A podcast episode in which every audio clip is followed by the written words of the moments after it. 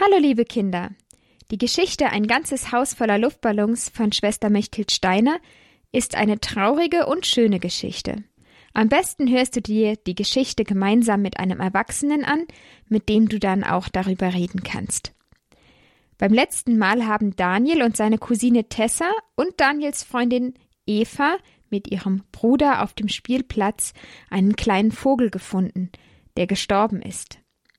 Den kleinen Vogel haben sie dann feierlich beerdigt und Daniel hat dabei von seinem Papa erzählt, der schon lange gestorben ist.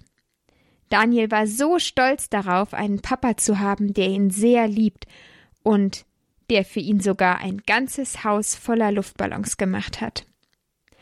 Schwester Mechthild liest uns jetzt Kapitel 5 vor. Alles gut. Viel Freude beim Zuhören. Eure Maria.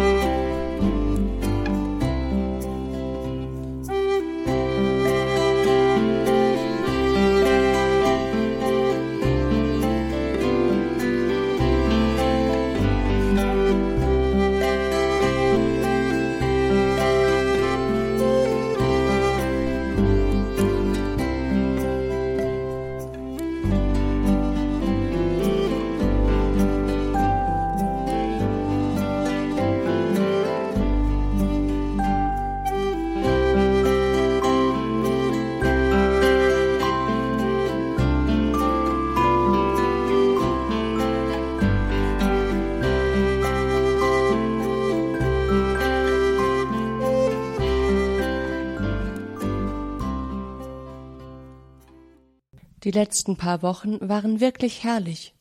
Schon dreimal war Daniel mit Karl und Erik im Freibad und beim Fußballturnier hatten sie die Klasse 4b mit 3 zu 1 geschlagen. Er, Daniel, hatte zwar kein Tor geschossen, aber den Stürmer aus der 4b so eng gedeckt, dass dieser zweimal seine Torchance nicht nutzen konnte. Mit Eva und Frau Olsson hatten sie Käsespätzle, Lasagne, Chili con Carne und Milchreis gekocht. Das Kochen machte Daniel so richtig Spaß und das Essen natürlich noch mehr. Meistens hatten sie so viel übrig, dass er am nächsten Tag auch noch eine köstliche Mahlzeit bekam, denn Mama Angelika hatte meistens nicht so viel Appetit. Und jetzt war auch das Schuljahr fast geschafft. Heute hatten sie den letzten Mathe-Test geschrieben. Für Daniel war es eigentlich ganz gut gelaufen, und die Chemotherapie hatte Mama auch geschafft. Letzte Woche war der letzte Termin und heute ist sie beim Arzt, um zu besprechen, wie es weitergeht. Hoffentlich ist bald alles wieder gut. Als Daniel nach der letzten Stunde wie immer als erster aus dem Klassensaal stürmt, rennt er fast Frau Olsson um, die schon vor der Tür wartet. Oh, das tut mir leid, Frau Olsson, entschuldigt er sich gleich. Schon gut, beruhigt ihn Frau Olsson. Heute brauchst du nicht ganz so schnell heimzurennen, Daniel. Deine Mutter hat eben bei mir angerufen. Die Untersuchung dauert noch etwas länger. Du kannst heute mit zu uns kommen zum Mittagessen. Am Abend, wenn deine Mama wieder zurück ist, bringe ich dich dann heim. Daniel ist ganz verwirrt. Geht es Mama etwas schlechter? Er kann sich gar nicht von der Stelle rühren. Da knufft Eva ihn freundschaftlich in die Seite. Hey, du kommst heute mit zu uns, super. Äh, ja, ähm, äh, danke, stottert Daniel immer noch geschockt und stolpert neben Eva und Frau Olsson her. Daniel und Eva, die sind ein liebes Paar, singt Karl ihnen nach. Aber das hört Daniel zum Glück gar nicht, und Eva ignoriert Karl erfolgreich. Bei Eva gibt es Hähnchen mit Pommes und Salat. Das ist eigentlich Daniels Lieblingsessen, aber heute ist er nicht ganz bei der Sache. Mathis erzählt aufgeregt, was sie in der ersten Klasse heute gemacht haben. Daniel ist froh, dass er seinen eigenen Gedanken nachhängen kann. Was ist mit Daniels Mutter? fragt Eva schließlich. Sofort horcht Daniel auf. Sie hat heute noch eine Untersuchung. Die wollen die Ärzte ganz gründlich machen, damit sie genau sehen, ob die Chemotherapie geholfen hat und was sie als nächstes machen müssen. Darum muss Angelika für einige Untersuchungen ins Krankenhaus, erklärt Frau Olsson. Ins Krankenhaus? fragt Daniel besorgt. Weißt du, manche Geräte, die man für die Untersuchungen braucht, gibt es nur im Krankenhaus. Das ist also ganz normal. So wie ich Angelika am Telefon verstanden habe, ist ein Notfall dazwischen gekommen, und darum dauert es länger. Beruhigt Frau Olsson die Kinder. Bei den Hausaufgaben fällt es Daniel schwer, sich zu konzentrieren. Schließlich fesselt ihn die Geschichte aus dem Lesebuch aber doch, und danach schafft er auch die Sachkundeaufgabe noch ganz gut. Auf der nächsten Seite im Sachkundebuch ist beschrieben, wie man eine Explosion machen kann. Das wäre ein Spaß. Und vielleicht würde das auch gegen dieses komische Gefühl im Bauch helfen. Eine Explosion wäre da irgendwie erleichternd. Eva ist auch einverstanden, und so suchen sie zusammen, was sie für die Explosion brauchen. Mentos und Cola. Eva hat noch eine Packung Mentos, aber Cola gibt es im Hause Olson nicht. Cola ist zu ungesund, sagt meine Mutter immer, erklärt Eva. Zum Glück hat Daniel noch einen ganz ansehnlichen Rest Cola in der Flasche, die er sich heute in der Pause gekauft hat. So, und jetzt einfach die Mentos in die Cola und dann gibt's eine Mega-Explosion, hält Daniel Eva die offene Colaflasche hin. Eva wirft sicherheitshalber gleich fünf Mentos auf einmal rein. Sofort beginnt es in der Flasche zu zischen. Da reißt Eva schnell das Fenster auf und schreit Raus. Halt die Flasche raus, Dani, das gibt ja voll die Sauerei hier drin. Mit einem Satz ist Daniel am Fenster und dreht im letzten Augenblick die Flaschenöffnung Richtung Garten. Da schießt auch schon eine riesige Cola-Fontäne aus der Flasche auf den hellgrauen Gartenweg, die gelben Rosen und das weiße Hemd eines feinen Herrn mit Krawatte. Oh, Papa! erschrickt Eva. Entschuldigung, Entschuldigung, Entschuldigung, das wollte ich nicht, das tut mir so leid, ist Daniel ganz verzweifelt. Ach, Kinder, das war jetzt mal eine Abkühlung. Ihr hättet ruhig auf meinen Mund zielen können, lacht Herr Olsson gutmütig. Bist du echt nicht sauer, Papa? fragt Eva vorsichtig nach. Doch, schon. Aber davon wird mein Hemd auch nicht sauberer. Da hilft nur eines. Ihr müsst es gleich auswaschen. Ich zieh mir lieber ein T-Shirt an. Das ist viel angenehmer bei dieser Hitze. Mann, bin ich froh, aus dem Büro draus zu sein. Eva und Daniel waschen das Hemd aus. Mit ein bisschen Seife verschwinden die Flecken zum Glück schnell wieder.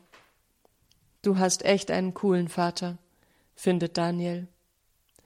Beim Abendessen fragt Evas cooler Vater Daniel dann aber ganz genau aus. Was seine Mutter arbeitet, was sein Vater gemacht hat, wie es für Daniel in der Schule läuft, was er später werden will, welches seine Lieblingsfächer sind und auf welche weiterführende Schule er gehen wird. Eva ist das fast schon ein bisschen peinlich, aber ihr Vater geht nicht auf ihre bittenden Blicke ein. Schließlich ist er Staatsanwalt und lässt sich nicht so leicht von einem Kreuzverhör abbringen. Endlich fällt Eva ein gutes Ablenkungsmanöver ein. Papa, wohin fahren wir eigentlich dieses Jahr in den Urlaub? Sie fahren bestimmt weit weg und erholen sich so richtig, oder? steigt Daniel dankbar auf das neue Gesprächsthema ein. Ich will ans Meer und meine neuen Schwimmflossen ausprobieren, ruft Mattes. Kinder, Kinder, ihr wisst doch, dass der Urlaubsort eine Überraschung ist, erinnert Frau Olsson ihre Rasselbande. Wann fahrt ihr denn weg? Versucht Daniel das Thema weiterzuführen. Gleich am ersten Ferientag. Meistens bleiben wir drei Wochen weg. Letztes Jahr waren es sogar vier Wochen, erklärt Matthias voll Vorfreude. Ja, und wir machen immer ganz schöne Sachen im Urlaub, beginnt Eva und erzählt dann begeistert von der Segeltour, die sie im letzten Jahr gemacht haben. Von den engen Kajüten, dem herrlich klaren Wasser, dem meist angenehmen Wind und den vielen Fischen, die sie gefangen und gegrillt haben. Daniel hört zunächst begeistert zu. Er selbst war noch nie am Meer, geschweige denn auf dem Meer. Wie wunderbar das sein muss. Ob er wohl auch einmal ans Meer kommen würde? Dieses Jahr bestimmt nicht. Dafür geht es Mama viel zu schlecht. Also Freibad für ihn. Als Eva von den gegrillten Fischen erzählt, wird Daniel auf einmal klar, dass es in den Sommerferien kein gemeinsames Kochen mit Eva geben wird. Da fühlt er sich plötzlich ganz einsam und ausgeschlossen, obwohl er doch mit vier anderen fröhlichen Menschen an einem Tisch sitzt. Doch das ist eben nicht seine Familie. Inzwischen ist das Abendessen abgeräumt und Mathis trotz Protesten im Bett. Herr Olsson schaut Nachrichten und Daniel würde am liebsten nach Hause gehen. Endlich klingelt Frau Olssons Handy. Es ist Mama. Daniel kann heimkommen. Als Daniel in die Wohnung kommt, ist Mama schon im Bett. Sie sieht sehr müde aus. Mein Dani, drückt sie ihren Sohn so fest sie kann. Ich hoffe, du hattest einen guten Tag bei den Olsons. Ich bin so dankbar, dass sie dich so spontan aufgenommen haben. Daniel erzählt ganz kurz von seinem Tag, aber er merkt, dass Mama einfach zu müde ist zum Zuhören. Leise sagt er Gute Nacht und will sich aus dem Zimmer schleichen, aber Angelika lässt seine Hand nicht los. Dani, bittet sie schließlich mit schwacher Stimme, ich bin so müde. Ich kann nicht mehr beten. Bete du für mich. Da zündet Daniel die Kerze in der Gebetsecke an, macht das Kreuzzeichen und dankt Gott für den Tag. Als er das Vaterunser betet, sieht er, wie die Lippen seiner Mutter sich dazu bewegen. Da betet er auch noch ein Gesetz vom Rosenkranz und vertraut seine Mutter der Mutter Gottes an.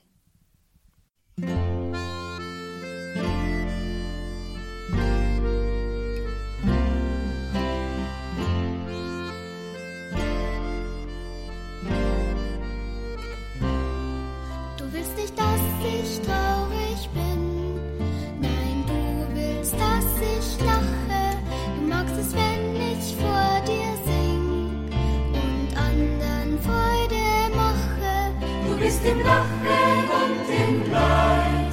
Du machst die engen Wege weit. Du bist in allem, was geschieht. Drum sing ich dir, Drum sing ich dir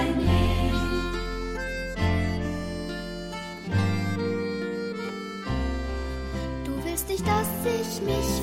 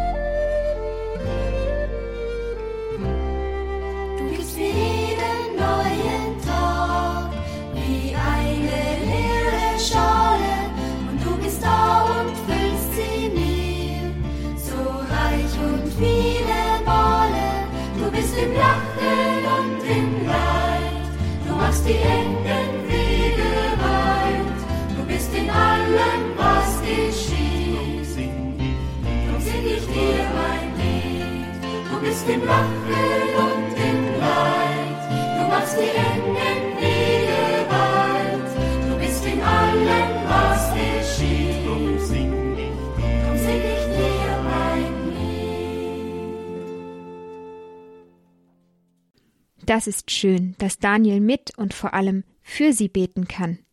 Er kann laut beten, aber seine Mama hat sicher auch ganz still in ihrem Herzen mit Daniel mitgebetet. Wenn jemand sehr krank ist, dann schenkt Gott im Gebet auch schon Trost und neue Kraft. Auch für Daniel. Es ist sicher ganz schön schwer für ihn zu sehen, dass es seiner Mama so schlecht geht.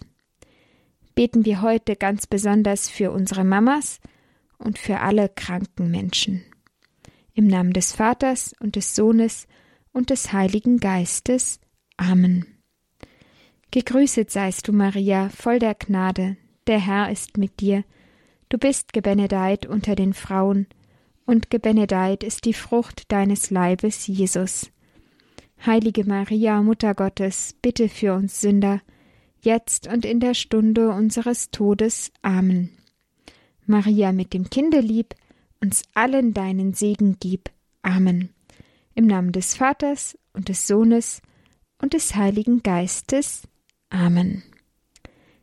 Tschüss, liebe Kinder, bis zum nächsten Mal. Eure Maria.